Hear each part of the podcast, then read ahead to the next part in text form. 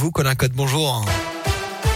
Bonjour Alexis, bonjour à tous. À la une aujourd'hui, cet accident mortel sur les routes du Puy-de-Dôme ce week-end. Hier après-midi, une moto et une voiture se sont percutées dans un virage sur la commune de Paran.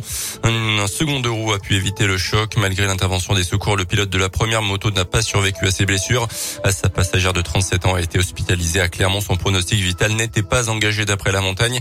Selon les premiers éléments, le conducteur de la voiture en cause aurait abandonné son véhicule sur place après l'accident avant de prendre la fuite à pied, puis d'être interpellé peu de temps après. Il était sous prise de l'alcool. Il a été placé en garde à vue. Une enquête est en cours. Des incendies en série samedi soir à Pérignal et Sarliève. Huit carcasses de véhicules ainsi qu'une pelleteuse qui était stockée sur un terrain occupé par une famille issue de la communauté des gens du voyage ont été volontairement incendiés euh, par les occupants des lieux d'après la montagne dont certains étaient alors alcoolisés. Dans le reste de l'actualité, ce lundi matin, l'offensive russe en Ukraine se poursuit. Douzième jour de combat avec notamment cette nuit une montée des bombardements à Kharkiv, la grande ville de l'Est. La ville portuaire de Mariupol est également visée par les bombes russes sur la mer Noire. C'est la situation à Odessa qui inquiète. Le président ukrainien accuse même la Russie de préparer un assaut militaire qui pourrait être un crime historique selon lui.